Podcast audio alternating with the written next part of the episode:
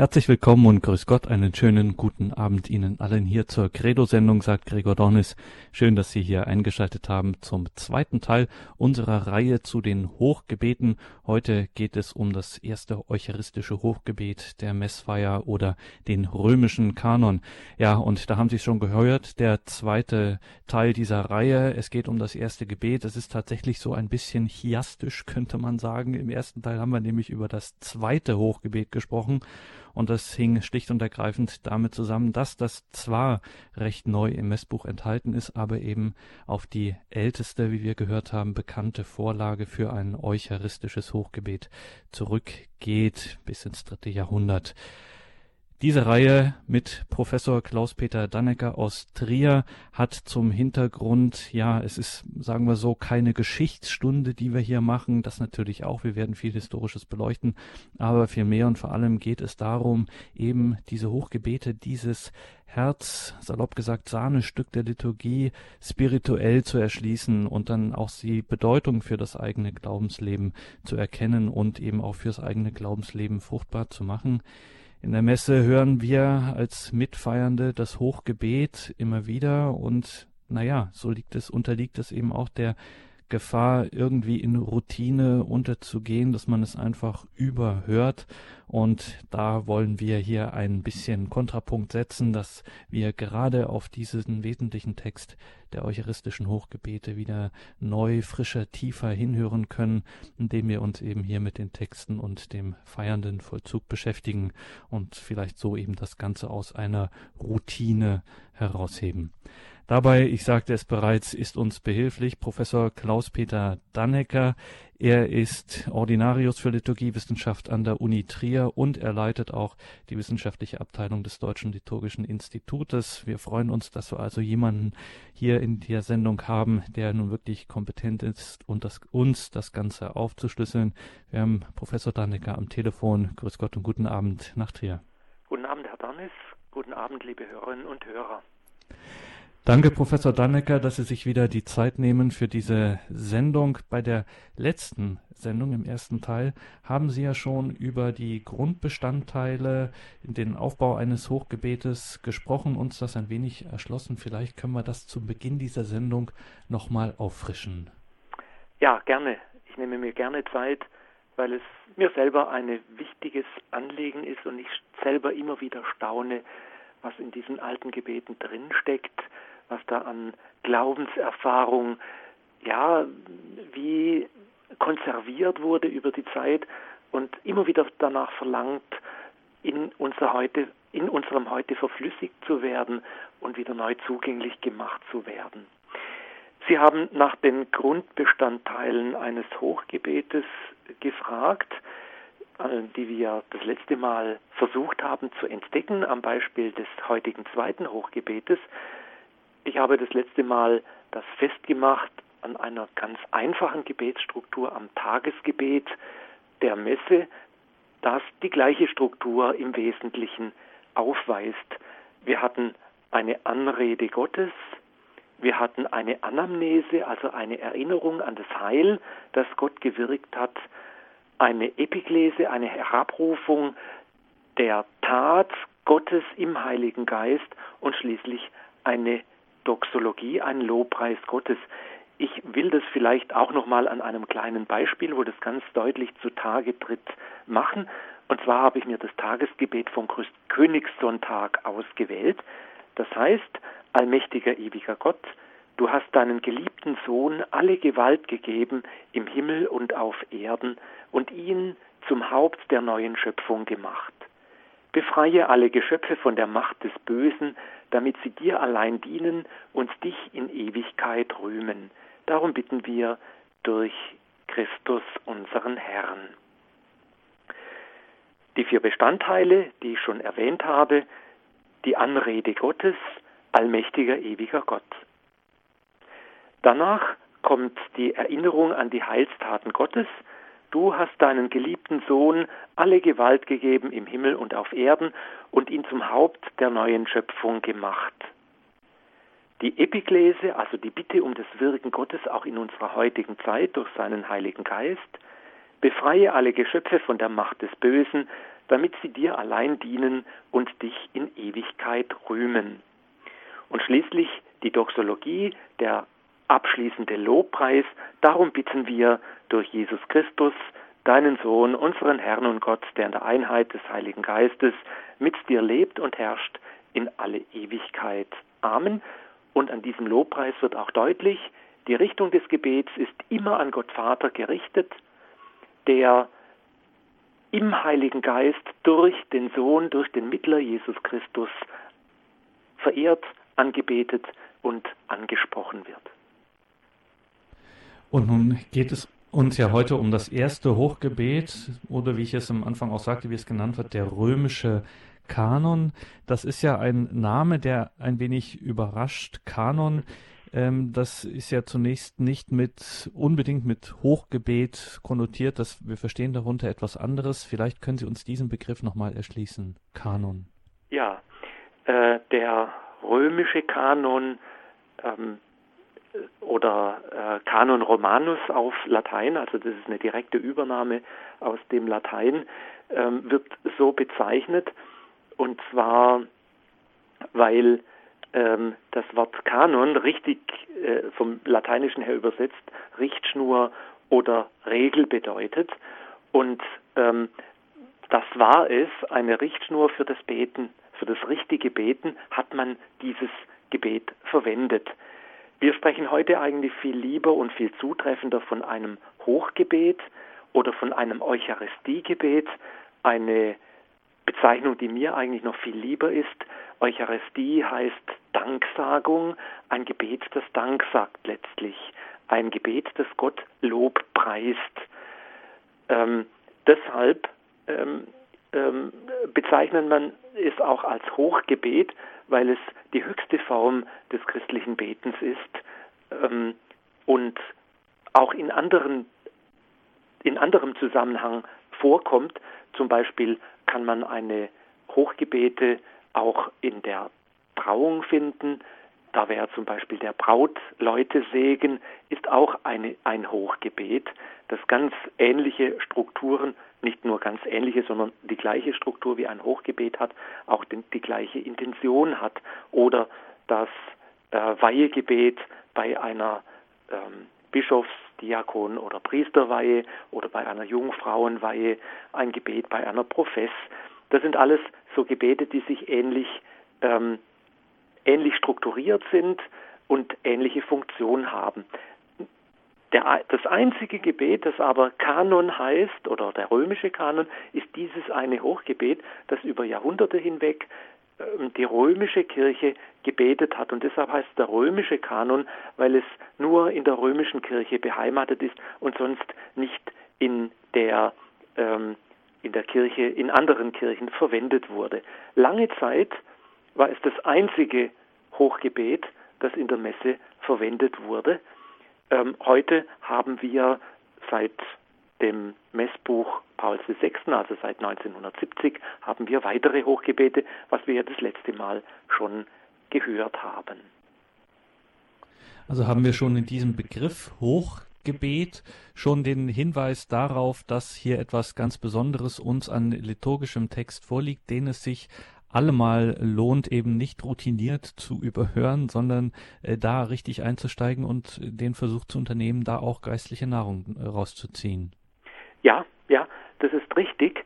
Leider Gottes ist es halt so, ähm, dass die Hochgebete sich abnutzen, sowohl vom Sprechen, von demjenigen, der das spricht, als auch von denjenigen, die das anhören im Anhören. Und wenn man immer wieder das Gleiche vollzieht und tut, kann sich eine schlechte, aber auch eine gute Routine einschleichen. Und es geht darum, eine gute Routine gibt Sicherheit und Geborgenheit, ähm, stützt uns auch im Glaubensvollzug, wo ich mich hineinfallen lassen kann, im guten Sinne hineinfallen lassen kann, weil ich darauf vertrauen kann, dass hier jetzt etwas passiert, was mir weiterhilft, was mich tragen will, was mir wieder Mut, Hoffnung und Zuversicht schenkt. Das ist eine gute Routine. Eine schlechte Routine wäre, wenn ich mich dann eben abwe innerlich abwende, nicht mehr richtig zuhöre, meinen eigenen Gedanken folge, die jetzt völlig abdriften. Das kann man nie ganz vermeiden, aber man muss sich dann mit Liebe immer wieder dem zuwenden, was mir da jetzt gegeben werden will. Sie haben eingeschaltet in der Credo-Sendung bei Radio Horeb und Radio Maria heute zum zweiten Teil der Reihe zu den Hochgebeten mit Professor Klaus-Peter Dannecker aus Trier. Wir betrachten heute das erste eucharistische Hochgebet der Messfeier oder, wir haben es schon gehört, wie es auch genannt wird, den römischen Kanon. Und da haben Sie uns, Professor Dannecker, gesagt, dass das heutige jetzt erste Hochgebet lange Zeit das einzige der römischen Kirche gewesen ist, also dort beheimatet war. Da müssen Sie uns jetzt einfach etwas zur Geschichte dieses Gebetes sagen und warum wir das jetzt als römisches Hochgebet haben. Ja, vielleicht fange ich äh, bei Ihrer letzten Frage an, also warum wir, wir ähm, hier in Deutschland oder auch in vielen Ländern ein römisches Hochgebet haben und wir sind ja relativ weit weg von Rom. Geschichtlich gab es zunächst einmal in den ersten Jahrhunderten verschiedene liturgischen Zentren. Die Patriarchate haben sich herausgebildet in den ersten Jahrhunderten. Unter anderem war ein Patriarchat Rom, dann daneben gibt es Alexandrien im heutigen Ägypten, Jerusalem, äh, Konstantinopel äh, in Nordafrika. Und äh, in diesen Zentren kirchlichen Zentren bildeten sich eigene liturgische Traditionen heraus. Gebetskultur, Feierkultur, Gesangskultur in den jeweiligen Sprachen. Im Westen war das noch weiter differenziert. Da kann man noch Mailand unterscheiden, Spanien und Gallen, Gallien, die ganz eigene liturgische Gepflogenheiten gehabt haben. Man spricht von sogenannten liturgischen Familien. Also man darf interessanterweise von der Geschichte nicht davon ausgehen, dass wir von einer Einheit kommen, die dann immer mehr sich diversifiziert hat, sondern andersherum. Es gab viele, viele, viele verschiedene liturgische Gebräuche, die dann immer mehr zusammengeflossen sind und sich vereinheitlicht haben. Durch die Verknüpfung von politischem Interesse und Missionierung breitete sich dann ab der Karolingerzeit im Karolingerreich der römische Ritus aus. Und das ist bis heute so geblieben. Da sind dann eigenständige Traditionen mehr und mehr zurückgedrängt worden.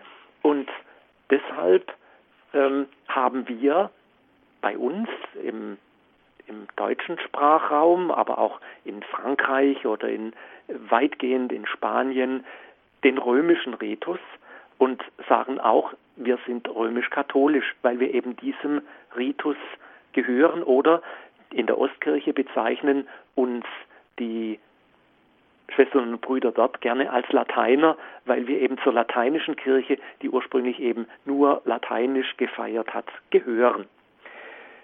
Natürlich hat die Entwicklung, die liturgiehistorische Entwicklung auch Einflüsse jetzt aus unserem Sprachbereich aufgenommen und sich dann letztlich auch beheimatet in der römischen Liturgie. Beispielsweise ein berühmtes Beispiel ist das Osterfeuer, das die römische Liturgie eigentlich überhaupt nicht kannte und das aus unserem Sprachraum dann über die Alpen dann nach Rom gelangt ist und dort auch heimisch geworden ist.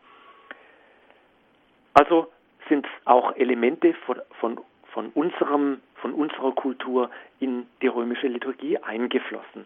Deshalb heißt es römischer Kanon und deshalb haben lange Zeit wir nur diesen ein, dieses eine Hochgebet gehabt. Jetzt zur eigentlichen Geschichte dieses Textes.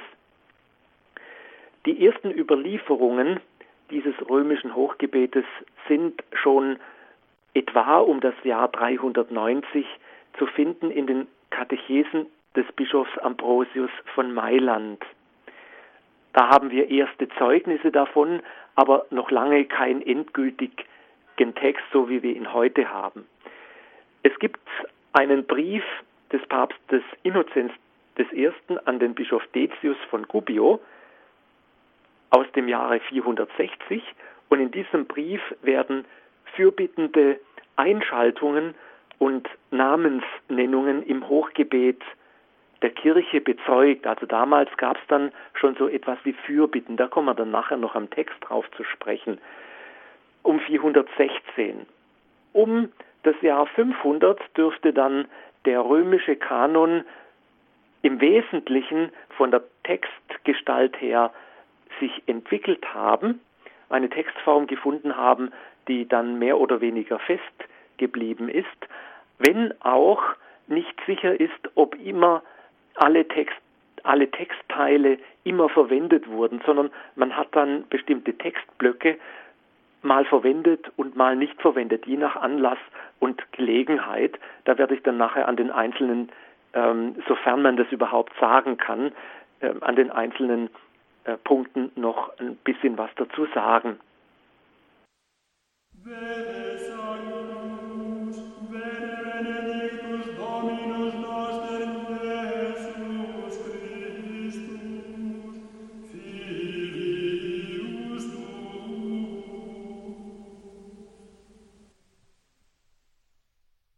Sie haben eingeschaltet in der Credo-Sendung bei Radio Horeb und Radio Maria. Wir betrachten heute weiter die Hochgebete der Messfeier.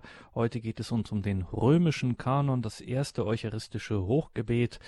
Diese Reihe ist mit dem Trierer Liturgiewissenschaftler Professor Klaus-Peter Dannecker. Ihm dürfen wir zuhören. Wir haben ein bisschen einleitend darüber nochmal gesprochen, über die Hochgebete und auch über die Geschichte, die Überlieferung des ersten Kanons, des römischen Messkanons. Ja, Professor Dannecker, jetzt wird es Zeit, dass wir auch direkt in den Text gehen. Ja, das ist ja das Interessanteste. Ähm, freilich versteht man natürlich auf dem Hintergrund mit ein bisschen Hintergrundwissen auch einen Text ganz anders. Schauen wir uns den Text an. Am besten, wenn Sie den Text mitverfolgen. Sie finden den im Schott, also im, in einem Volksmessbuch, äh, in der Abteilung, wo der Messablauf dargestellt ist. Da müssten Sie den finden. Im alten Gotteslob ist er enthalten unter der Nummer 367. Im neuen Gotteslob hat man ihn leider herausgelassen, vermutlich aus Platzgründen oder in, im Messbuch, da ist er natürlich auch drin, da können Sie ihn auch nachschlagen, falls Sie ein Messbuch zu Hause haben. Ich werde mich an die jetzt im Messbuch, im deutschen Messbuch befindliche Version halten die ist mehr oder weniger unverändert die Übersetzung des alten römischen Hochgebets.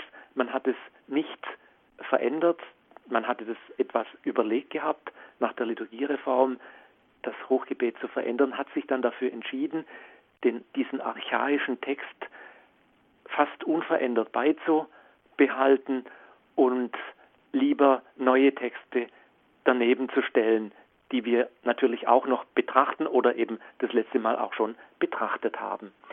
Ich werde den Text Stück für Stück vorlesen und dann erläuternde Worte dazu sagen. Der Text ist sehr komplex.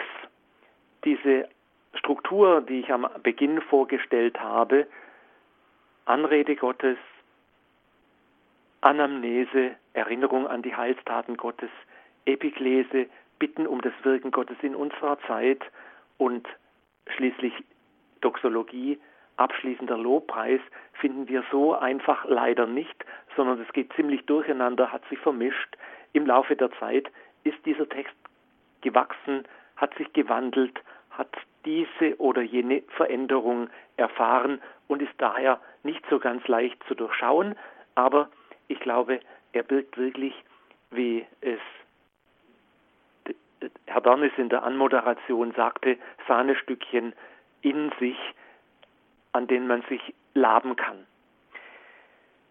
Beginnen wir mit der Präfation.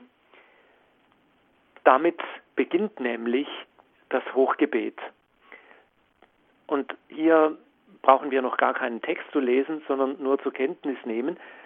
Die römische Liturgie hat als Eigenart eine wechselnde Präfation, das ist uns eigentlich ganz selbstverständlich. Wir hören sonntags unterschiedliche Präfationen.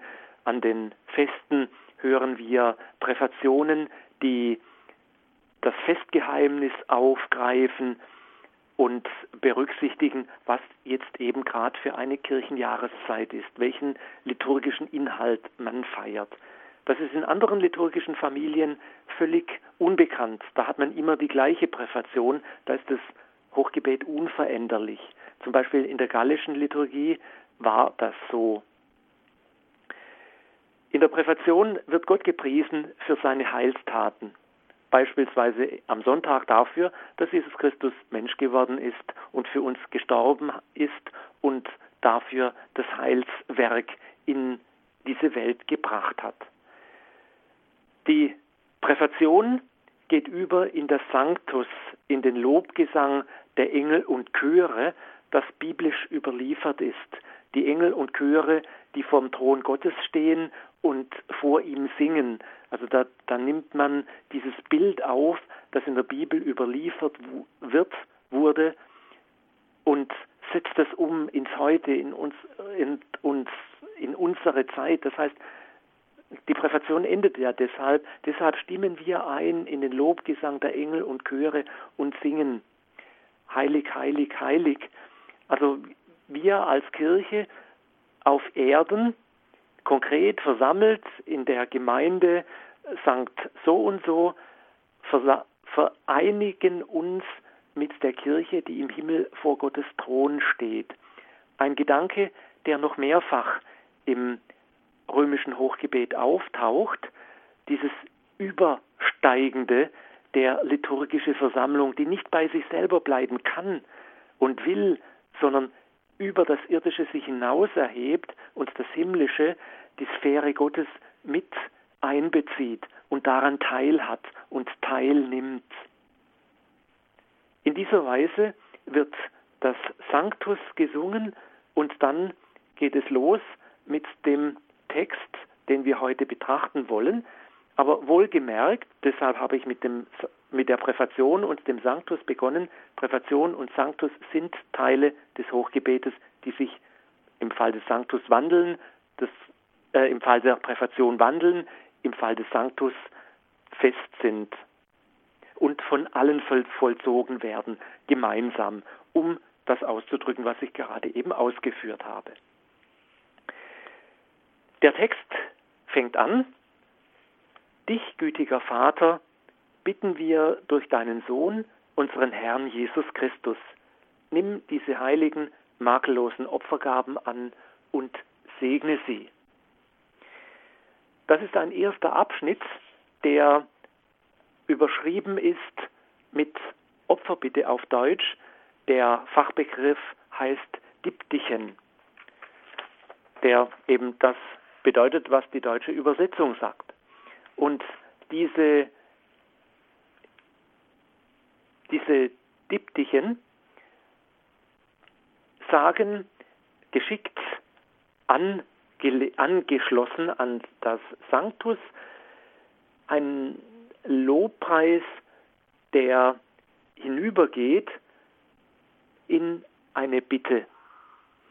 Wir loben Gott für das, was er getan hat, die Anamnese, und wir bitten ihn, dass er auch in unserer Zeit sein Heil wirkt, die Epiklese. Also hier sieht man schon diese beiden Elemente. Das wechselt im römischen Kanon ständig ab, sodass die Struktur nicht so ganz einfach zu verfolgen ist. Es geht dann weiter mit wir bitten sie, wir bringen sie dar, vor allem für deine heilige katholische Kirche in Gemeinschaft mit deinem Diener, unserem Papst, jetzt Franziskus, mit unserem Bischof und mit allen, die Sorge tragen für den rechten katholischen und apostolischen Glauben. Schenke deiner Kirche Frieden und Einheit, behüte und leite sie auf der ganzen Erde. Der Abschnitt ist damit noch nicht zu Ende, aber ein erster Abschnitt ist zu Ende und das heißt, dieser Abschnitt kann man, diesen Abschnitt kann man bezeichnen als Memento der Lebenden, das Gedächtnis der Lebenden. Die Kirche gedenkt für äh, die Lebenden. Und dieser erste Abschnitt ist eine erste Gruppe, ähm, wo die Kirche ihrer Repräsentanten gedenkt. Der Papst, der Erzbischof und die Gemeinschaft der Bischöfe. Die Nennung der Kirche ist begründend gemeint. Und zwar ähm, für die weltumspannende Kirche in Gemeinschaft mit unserem Papst und allen Bischöfen.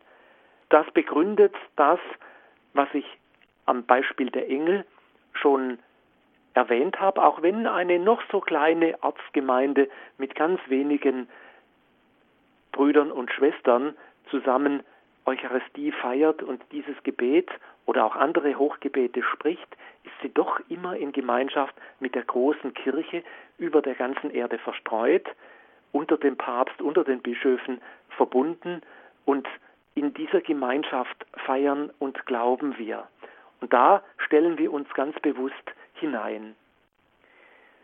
Es folgt ein zweiter Abschnitt des Gedächtnisses der Lebenden, der heißt, Gedenke deiner Diener und Dienerinnen, es kann ein Name eingefügt werden, und aller, die hier versammelt sind.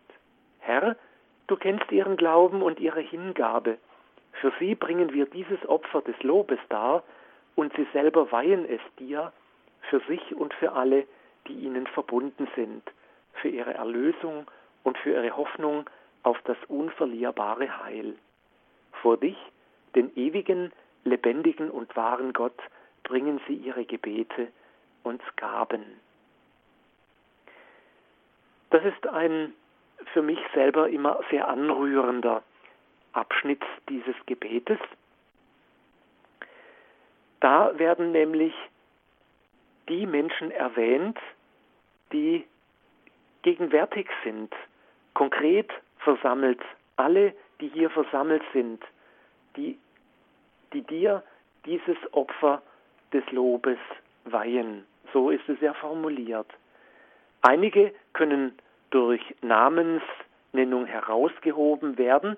Da werden zum Beispiel genannt, wenn man die Taufe spendet und dieses Hochgebet nennt, dann die Paten oder die eine besondere Gabe gespendet haben, die Menschen. Ähm, das, was man heute oft mit ähm, Messe bezahlen sehr unschön ausdrückt, ähm, das wird hier dann zum Ausdruck gebracht. Sie bringen ihre Gaben dar, das heißt, sie haben um die Feier gebeten und für sie beten wir jetzt auch. Das ist unser Auftrag, miteinander zu beten. Und weil sie nicht immer persönlich anwesend sein können oder konnten, wurde dann für sie bringen wir dieses Opfer des Lobes dar eingefügt, dass es eben für sie, für die gemeint ist, die jetzt diese, diese Feier veranlasst haben und die darum gebeten haben. Das Gedächtnis der Lebenden geht in einem dritten Abschnitt weiter und der heißt, in Gemeinschaft mit der ganzen Kirche gedenken wir deiner Heiligen. Wir ehren vor allem Maria, die glorreiche, allzeit jungfräuliche Mutter unseres Herrn und Gottes Jesus Christus. Wir ehren ihren Bräutigam, den heiligen Josef, deine heiligen Apostel und Märtyrer Petrus und Paulus, Andreas, Jakobus, Johannes, Thomas, Jakobus, Philippus, Bartholomäus, Matthäus, Simon und Thaddäus, Linus, Cletus, Clemens, Xystus, Cornelius, Cyprianus, Chrysogonus, Johannes und Paulus, Kosmas und Damianus und alle deine Heiligen. Blicke auf ihr heiliges Leben und Sterben und gewähre uns auf ihre Fürsprache in allem deine Hilfe und deinen Schutz. Als dritte Gruppe werden also Maria, die Apostel, die ersten römische Bischöfe und einige hochverehrte Märtyrer sowie der ganze Kreis der Heiligen genannt. Eingeleitet wird dieses Wort, dieser Abschnitt mit dem Deutschen in Gemeinschaft oder auf Lateinisch communicantes. Da steckt Communio, auch Gemeinschaft damit hin, drin und will deshalb sagen, dass wir die Gemeinschaft genau mit diesen Schwestern und Brüdern, die uns im Glauben vorausgegangen sind und die im Himmel bei Gott leben, in Gemeinschaft stehen. Also auch hier wird wieder deutlich, wir sind nicht nur die kleine Ortsgemeinde vor Ort, sondern wir sind verbunden mit der Gemeinschaft, mit der Kirche weltweit, auf Erden lebend, aber auch, und hier an diesem Abschnitt besonders deutlich sichtbar, mit der Kirche, die im Himmel lebt, die vor Gott ist, die vor Gott steht, ihn anbetet und ihn verherrlicht.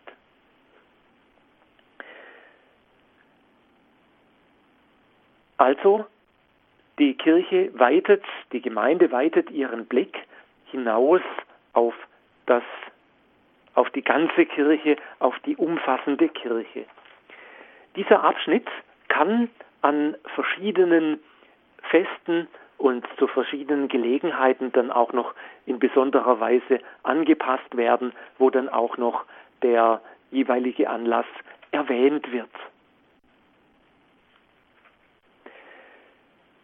Es ist im römischen Kanon eine Heiligenliste enthalten. Wir haben sie gehört, das sind die ersten Päpste, Apostel und Märtyrer, nicht vollständig, aber zum Teil. Wenn man alte Messbuchausgaben und Handschriften anschaut, dann findet man, dass andere Kirchen ihre eigenen Heiligen hier eingefügt haben. Also da haben dann die Menschen die Heiligen eingefügt und erwähnt und mit ins Spiel gebracht, die ihnen besonders nahe standen, die ihnen besonders kostbar sind. Wenn Sie sich jetzt wundern, ja, diese Heiligenliste, die höre ich aber nicht immer im Vollzug, man kann auch die Heiligenliste etwas abkürzen. Man muss nicht alle, alle Namen erwähnen.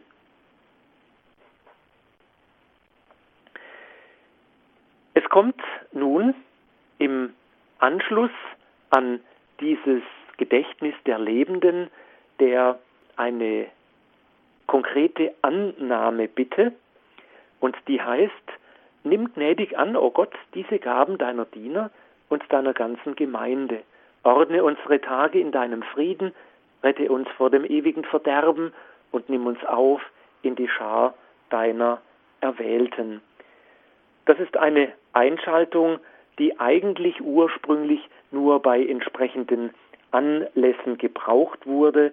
Hier nannte man dann die Namen von Täuflingen, von den Brautleuten, bei der Begräbnismesse der Verstorbene und fügte jeweils eine passende entsprechende Bitte hinzu.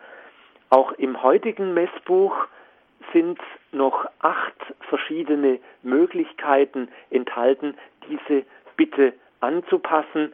Da gibt es eine, die in der Osteroktav verwendet wird, wo dann eben der Neugetauften von Ostern gedacht wird, bei der Taufe, bei der Firmung, bei einer Brautmesse. Also da wird dann eben ganz konkret diese Gaben verbunden mit der Bitte um das Heilswirken Gottes für eine bestimmte Menschengruppe, die dann auch erwähnt wird.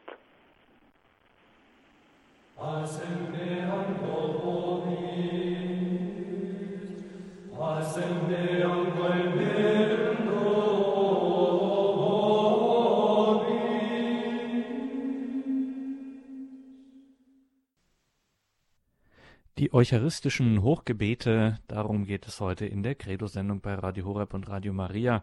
Wir sind verbunden mit Professor Klaus-Peter Dannecker, Liturgiewissenschaftler aus Trier, und heute sprechen wir über das erste Hochgebet, den sogenannten römischen Kanon, und sind da gerade mitten im Text. Professor Dannecker, wir freuen uns auf Ihre weiteren Gedanken. Ja, wir haben bisher so den Anfangsteil betrachtet, der eben besteht aus der Präfation, dem Sanctus, dann äh, den, einer Opferbitte, einem Gedächtnis der Lebenden und ich war gerade noch bei der Einschaltung einer konkreten Bitte äh, zur Umsetzung äh, dieses Heiles Gottes auf die konkrete Gemeinde und das, was wir, was wir heute eigentlich immer haben, war früher eben nur zu bestimmten Anlässen und der Text, den wir heute immer haben, der betet dann folgerichtig auch für die ganze Gemeinde. Nach diesem Teil tritt der römische Kanon ein in den Kernteil, in das Kernstück. Und das geht los mit einer Opferbitte. Und die heißt, schenke, o oh Gott, diesen Gaben Segen in Fülle und nimm sie zu eigen an. Mache sie uns zum wahren Opfer im Geiste, das dir wohlgefällt, zum Leib und Blut deines geliebten Sohnes, unseres Herrn Jesus Christus. Damit ähm, wird Gott darum gebeten, die Gaben von Brot und Wein zu wandeln in Leib und Blut Christi durch das Wirken des Heiligen Geistes. Diese klare Formulierung, die erinnert natürlich an die römischen Juristen, ähm, wenn man vor allem mal das Lateinisch liest, ich mache das jetzt zwar nicht immer, aber äh, diesen, diesen Abschnitt will ich doch nochmal auch auf Latein zitieren. Der heißt Quam oblationem tu Deus in omnibus quesumus benedictam adscriptam ratam rationabilem acceptabilemque facere dinieris ut nobis corpus et sanguis fiat dilectissimi fili tui Domini nostri Jesu Christi.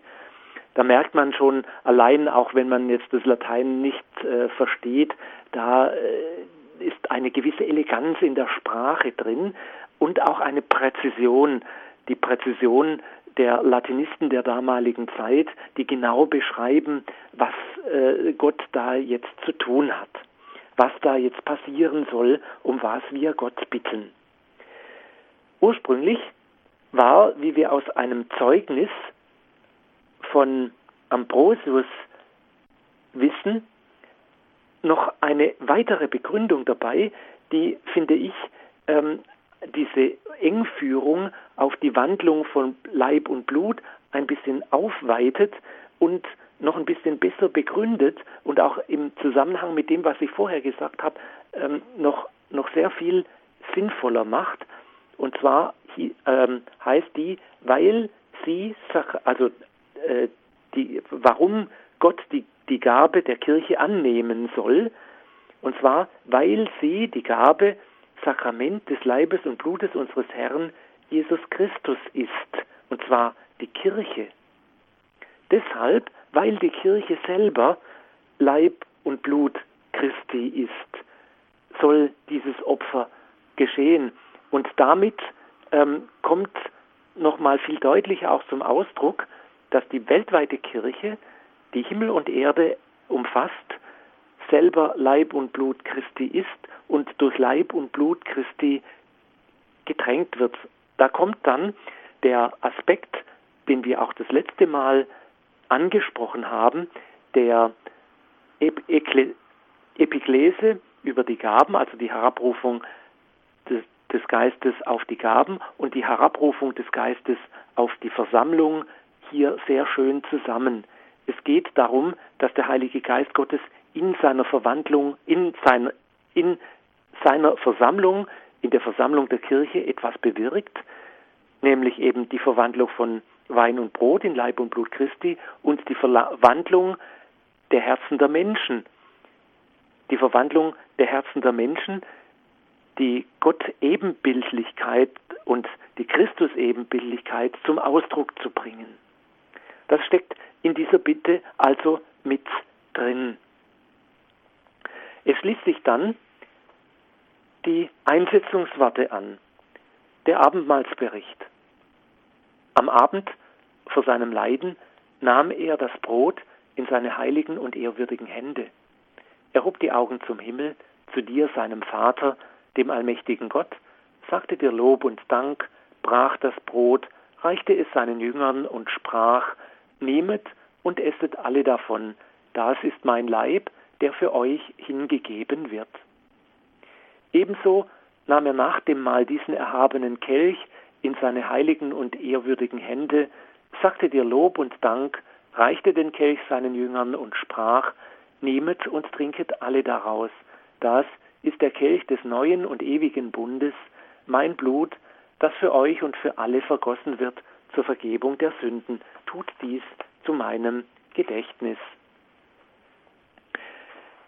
Dieser Bericht Jesu klingt wie eine Begründung. Wir bitten Gott um bei der Opferbitte, tu jetzt heute hier dieses heilige Werk wieder und schenke uns so, wie es damals dein Sohn getan hat, sein Leib und sein Blut. Und dann kommt eben der Bericht, das hast du damals schon getan, tu es heute wieder.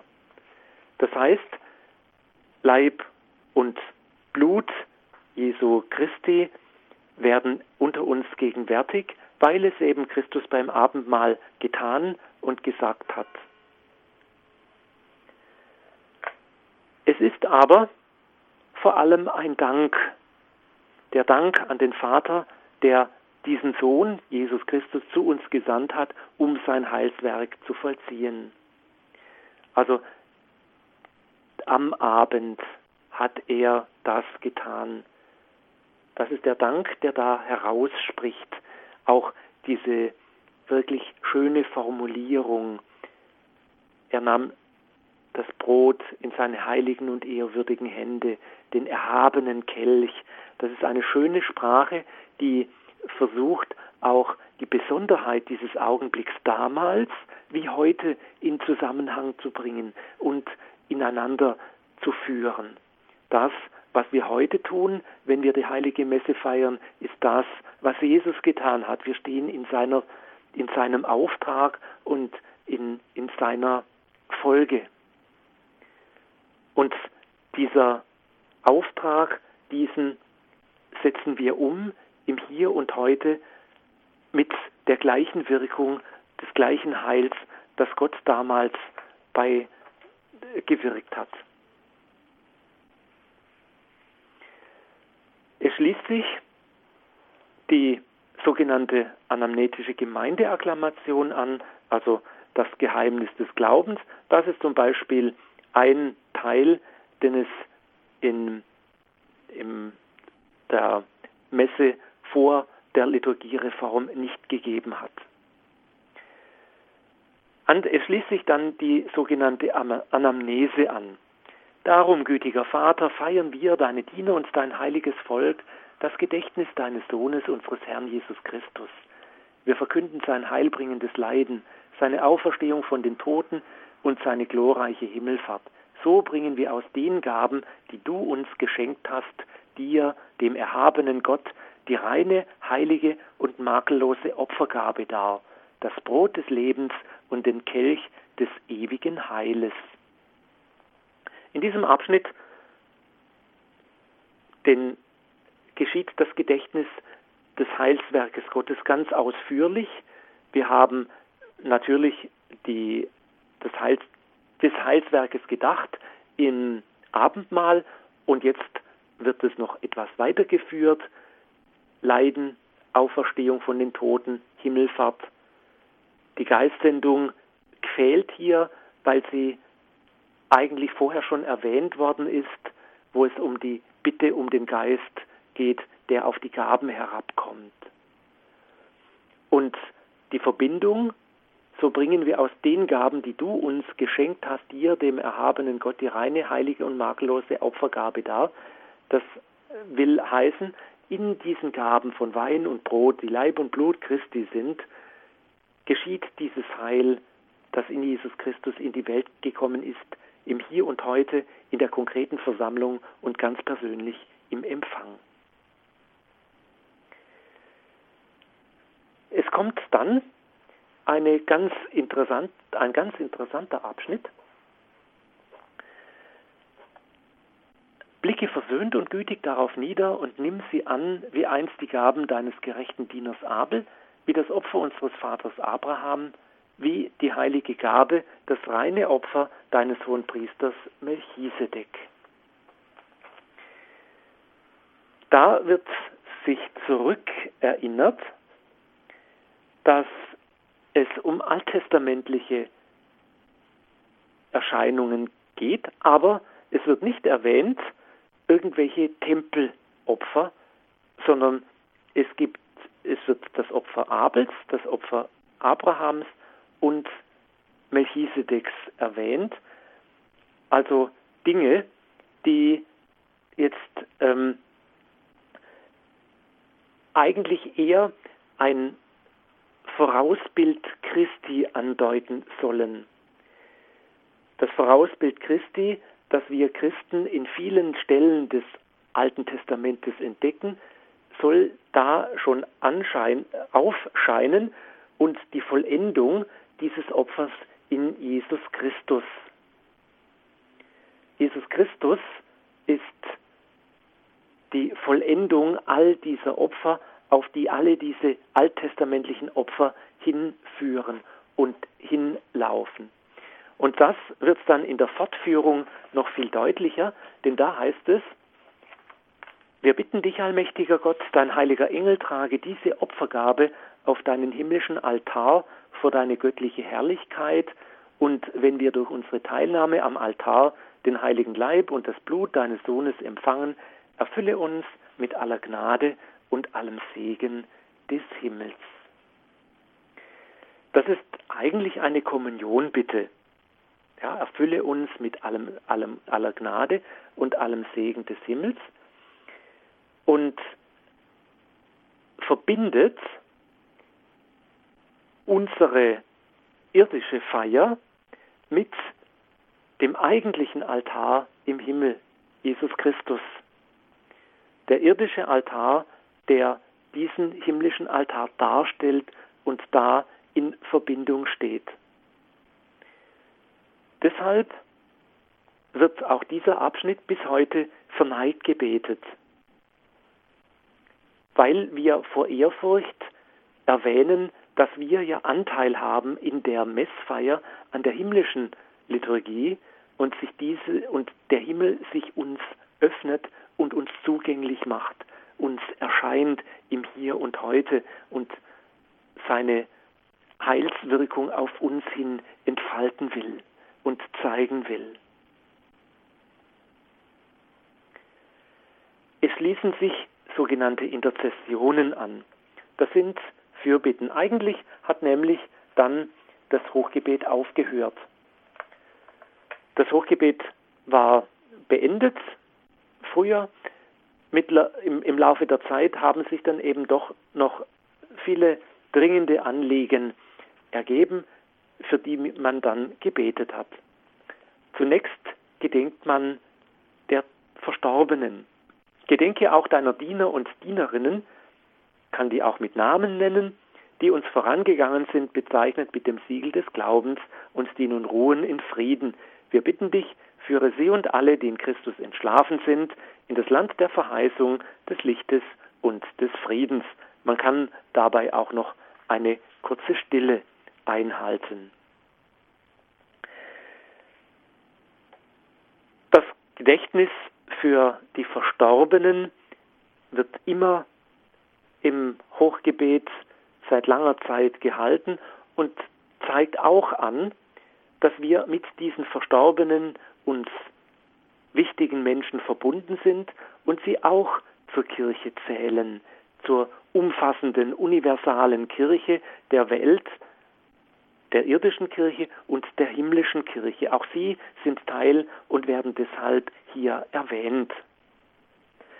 Ein weiterer Abschnitt folgt dann, auch uns, deinen sündigen Dienern, die auf deine reiche Barmherzigkeit hoffen, und da klopft sich der Betende dann auch an die Brust.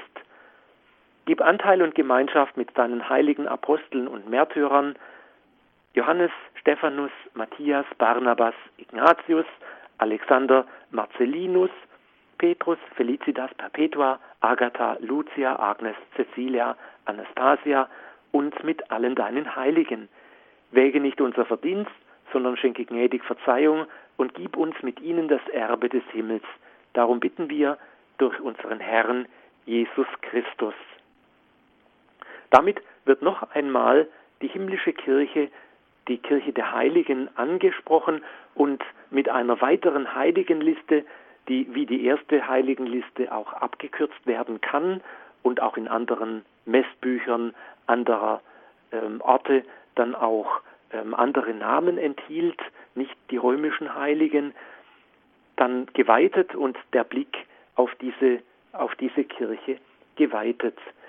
Und damit wird ausgedrückt, wir handeln hier auf Erden, auch in der noch so kleinen Dorfkirche, nicht allein aus uns heraus, sondern eingebettet in die Kirche, in die große Kirche. Und wir tun das, weil, weil wir Christus gleichgestaltet sind, weil wir Leib Christi sind, weil wir als Leib Christi uns fühlen und feiern und unseren Glauben ausdrücken und von daher auch Kraft und Hoffnung und Zuversicht schöpfen möchten. Es gibt noch einen Satz, denn durch ihn erschaffst du immerfort all diese guten Gaben, gibst ihnen Leben und Weihe und spendest sie uns, der etwas rätselhaft ist. Welche guten Gaben sind damit gemeint? Wir könnten sofort denken, ja, das ist ja klar, Wein und Brot. Wenn man aber etwas weiter forscht, ist es gar nicht so klar, denn an dieser Stelle hat man in alten Zeugnissen gefunden, wurden Gaben, weitere Gaben, neben Wein und Brot, Naturalgaben, Erntegaben gesegnet, um dann wieder nach Hause mitgenommen zu werden. Deshalb wird zum Beispiel am Gründonnerstag in der Grisammesse an dieser Stelle die heiligen Öle geweiht. Also ein ganz alter Ort, um Segnungen von Naturalgaben vorzunehmen. Und das sind die guten Gaben, die uns Gott spendet. An die dürfen wir natürlich auch denken, wenn wir dieses Gebet sprechen oder hören und es im Inneren mitvollziehen. Das Hochgebet schließt dann mit der einheitlichen Doxologie durch ihn, also durch Christus und mit ihm und in ihm ist dir Gott, allmächtiger Vater, in der Einheit des Heiligen Geistes alle Herrlichkeit und Ehre, jetzt und in Ewigkeit. Amen. Also hier kommt nochmal zum Ausdruck, das Gebet ist ein, ein riesig großer Lobpreis, ein riesig großer Dank an Gott, den wir verherrlichen, den wir anbeten, weil wir von ihm so viel Gutes erfahren dürfen in unserem Leben und über unser irdisches Leben hinaus in Ewigkeit. Und dieser eine große Lobpreis, der geht an den Vater durch den Sohn im Heiligen Geist.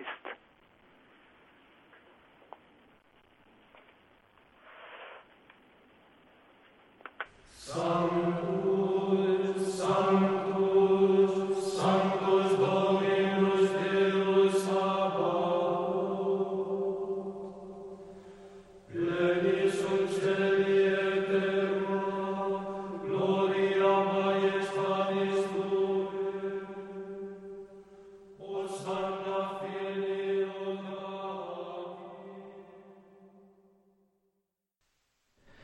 Die eucharistischen Hochgebete. Heute ging es hier in der Credo-Sendung um das erste Hochgebet, den sogenannten römischen Kanon.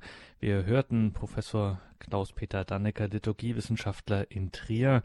Vielen Dank, Professor Dannecker, für diesen Durchgang durch dieses Gebet wie wir es von Ihnen ja auch in diesen Gedanken bemerkt haben, ein sehr, Sie haben es auch so gesagt, sehr klare, präzise, prägnante Sprache eben Lateinisch, Hannah Arendt hätte gesagt, die herrlich unsentimentale Prägnanz des Lateinischen ähm, kommt hier auch in der Übersetzung ähm, sehr zum Ausdruck.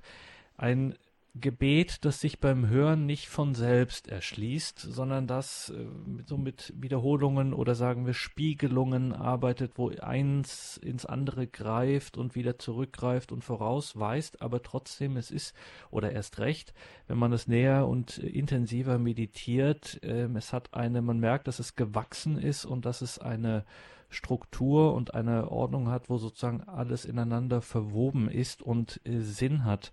Jetzt müssen wir im Alltag, im liturgischen, pastoralen Alltag feststellen, dass das äh, so ein bisschen ungern genommen wird für die Messe, dass man andere Hochgebete bevorzugt. Wie kommt das eigentlich, dass es so ein bisschen ein Schattendasein führen muss, dieses altehrwürdige Hochgebet? Ja, das ist wahr, ähm, dass, es, dass es nicht so oft verwendet wird, weil Sie haben es gesagt, das ist ein, ein sperriger Text, der sich vom Zuhören allein nicht erschließt. Und ähm, wir sind mittlerweile Menschen, die viel hören, viele Texte hören und eigentlich sehr schnell immer alles gleich hören und verstehen und klar haben wollen. Und dafür eignet sich dieser Text nicht. Der will meditiert, durchbetet, durchmeditiert werden, damit sich die kleinen und feinen Wendungen erschließen. Ich habe da auch nur ein bisschen an der Oberfläche gekratzt, aber vielleicht ist es ja auch eine Einladung, sich damit zu beschäftigen. Und dann muss man ganz ehrlich sagen, dass das Messbuch auch sehr schöne und gute Alternativen bereitstellt, die eher unseren heutigen Anforderungen äh, entsprechen. Und man darf einfach auch nicht vergessen, dieses Hochgebet ist lange Zeit still gebetet worden. Das heißt, es hat außer dem Priester niemand mitgekriegt, außer wenn man halt hinten im, mit dem Messbuch in der, in, der, in, in der Kirche saß und das mitgelesen hat, wenn man das wollte und konnte, vielleicht auch dann in der Übersetzung. Aber so, so laut vollzogen ist es eben tausend Jahre fast nicht mehr. Und vor diesen tausend Jahren, habe ich ja erwähnt, hat man auch nicht immer alle Textteile verwendet, sondern auch ausgewählt und situativ angepasst. Also von daher ist es auch eine neue Situation, dass man ein solches auch sehr langes Gebet dann hört. Und wenn man ähm, das mit den anderen Hochgebeten vergleicht, wir haben das letzte Mal das zweite Hochgebet betrachtet, das ist vielleicht ein Drittel äh, von der Länge des äh, römischen Hochgebetes und damit natürlich viel knapper und prägnanter, hat aber im Grund auch den gleichen Inhalt und dann ist es für viele attraktiver und ähm, wer ähm, ja, hört schon gerne so, so einen langen Sermon an, der vielleicht auch noch schlecht vorgetragen ist. Und wenn, wenn man dann auch nicht den, den ähm, tiefen Sinn und den Geschmack des Gebetes erfasst hat, dann wird es recht schnell langweilig und dann schaltet man ab und dann passiert eigentlich genau das, was die, was ich anfänglich als die ungute Routine ähm, äh, bezeichnet habe. Und so hat es leider eine, eine, ein Schattendasein.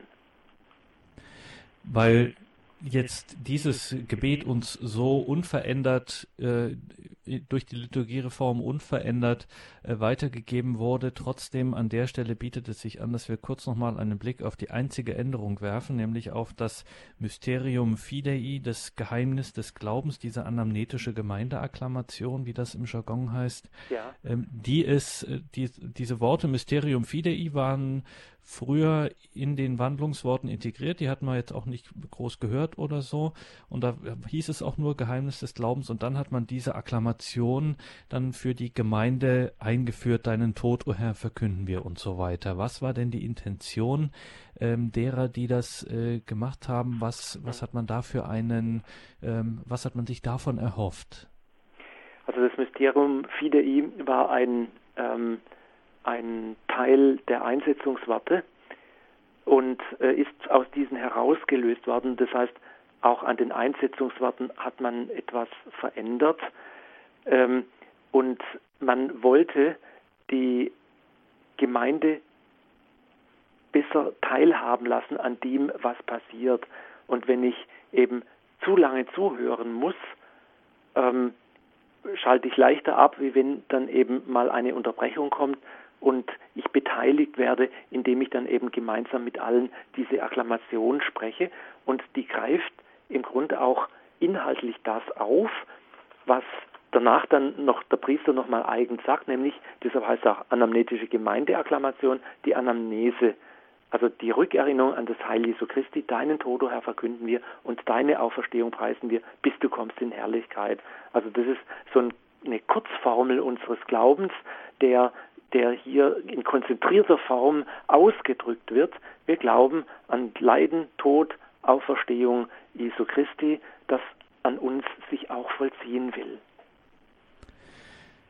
Das erste eucharistische Hochgebet der Messfeier, der römische Kanon, darum ging es ja heute in der Credo-Sendung bei Radio Horeb und Radio Maria in der Reihe zu den Hochgebeten mit Professor Klaus-Peter Dannecker aus Trier. Weiter geht's damit am 21. November in diesem Jahr, wenn Sie sich das schon mal vormerken möchten. Da setzen wir dann diese Reihe fort. CD und Podcast von dieser Sendung gibt's, versteht sich von selbst. Sie kennen das, die üblichen Wege. CD-Dienst rufen Sie an unter 08328 921 120 und schauen Sie auch auf horeb.org. In Kürze ist das dann dort auch abrufbar. Danke für heute, Professor Dannecker. Es war wieder eine sehr spannende Sendung. Dürfen wir Sie zum Abschluss noch um Ihr Gebet um den Segen bitten? Ja, gerne bitte ich für uns alle den Segen Gottes. Der Herr sei mit euch. Und mit deinem Geiste. Der Herr segne euch und behüte euch. Der Herr lasse sein Angesicht über euch leuchten und sei euch gnädig. Der Herr wende euch sein Antlitz zu und schenke euch seinen Frieden. Amen. Und so segne euch der allmächtige Gott, der Vater und der Sohn und der Heilige Geist. Amen. Danke Ihnen, liebe Hörerinnen und Hörer, fürs Dabeisein. Einen gesegneten Abend und eine behütete Nacht wünscht Ihr Gregor Dornis.